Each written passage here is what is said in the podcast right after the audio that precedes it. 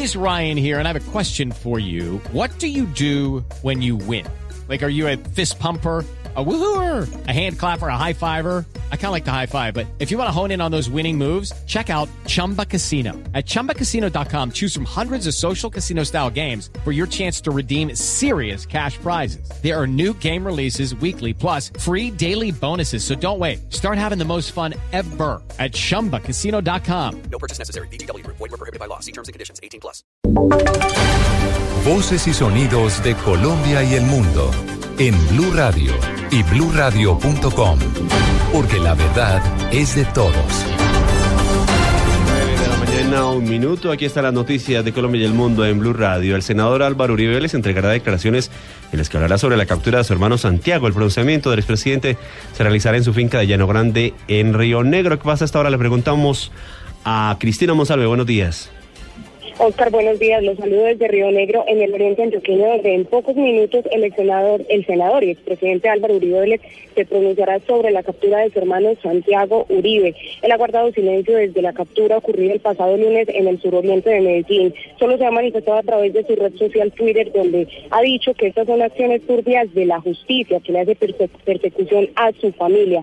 El senador anunció que hoy ampliará las declaraciones con el fin de que el presidente Juan Manuel Santos responda a sus inquietudes. Hay que recordar que Santiago Uribe fue trasladado al batallón Juan del Corral acá en el municipio de Río Negro, donde deberá responder por los delitos de concierto para delinquir agravado y homicidio agravado por su presunta relación con el grupo paramilitar Los Doce Apóstoles que delinquía en el norte de Antioquia. Estamos pues atentos porque en pocos minutos el exmandatario saldrá a dar las declaraciones. Es la información desde el Oriente Antioqueño, Cristina Monsalve, Blue Radio. Llegó Hollywood. Gracias, eh, Cristina. Y vamos con información porque el ministro del Interior, Juan Fernando Cristo, respondió al director del Centro Democrático, Oscar Iván Zuluaga, sobre señalamientos y persecuciones del gobierno. ¿Qué dice el ministro Daniela Morales? Oscar, buenos días. Pues el ministro Juan Fernando Cristo ha respondido desde muy temprano en su cuenta de Twitter, arroba hoy Zuluaga pedir responsabilidad en señalamientos, pruebas y nombres en presidencia. No es persecución ni agresión a nadie, es lo mínimo. Recordemos que en las últimas horas el mismo ministro del Interior habría dicho que las eh, aseveraciones hechas por parte de Tomás y Jerónimo Uribe eran una ligereza y también eran irresponsables. Exigió que entregaran nombres concretos para poder saber quiénes estarían torpedeando algunas investigaciones o utilizando algunas instituciones del país para mm, irse en contra como lo dijo el expresidente y senador Álvaro Uribe Vélez de Centro Democrático. Además de esto, recordemos también que Oscar Iván Zuluaga respondió también en las últimas horas a estos señalamientos y aseguró que sí existen pruebas y que han sido entregadas y seguirán siendo entregadas a terceros países y a cortes internacionales para que sean ellos quienes avancen en el proceso. Daniela Morales, Blue Radio. Gracias, Daniela. Y las autoridades de Armenia y el Quindío podrían decretar un racionamiento de agua ante la reducción de los niveles de los afluentes de los ríos y hacen un llamado al ahorro de líquido vital. La información desde la capital del Quindío, Juan Pablo Díaz.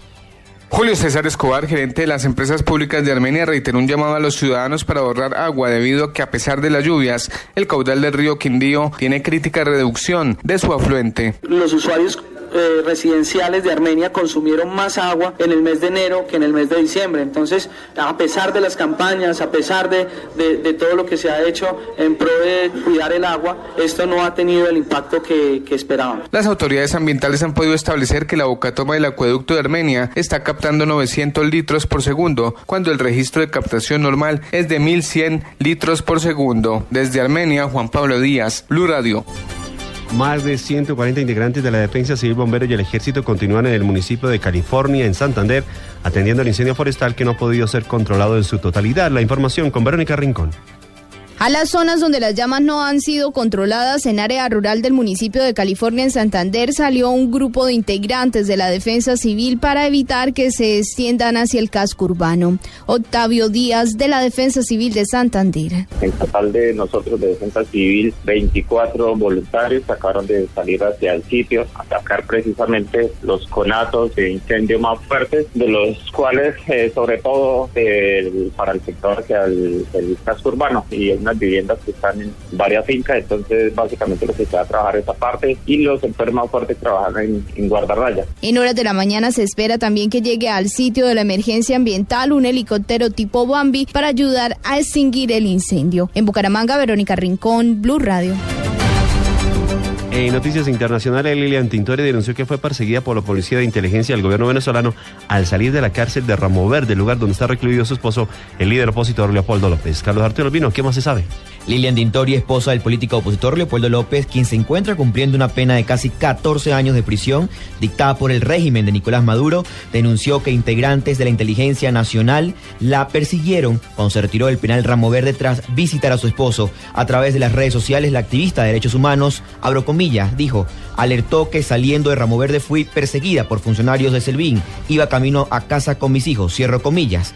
Tintori, quien lucha públicamente para lograr la amnistía de los presos políticos encarcelados por Nicolás Maduro, aseguró que seguirá, que sigue el hostigamiento porque quieren gobernar sombreando el miedo. Carlos Arturo Albino, Blue Radio. Y en deportes, el boxeador colombiano Oscar Escandón ganó el título mundial de boxeo interino en el peso pluma. La información con Joana Quintero.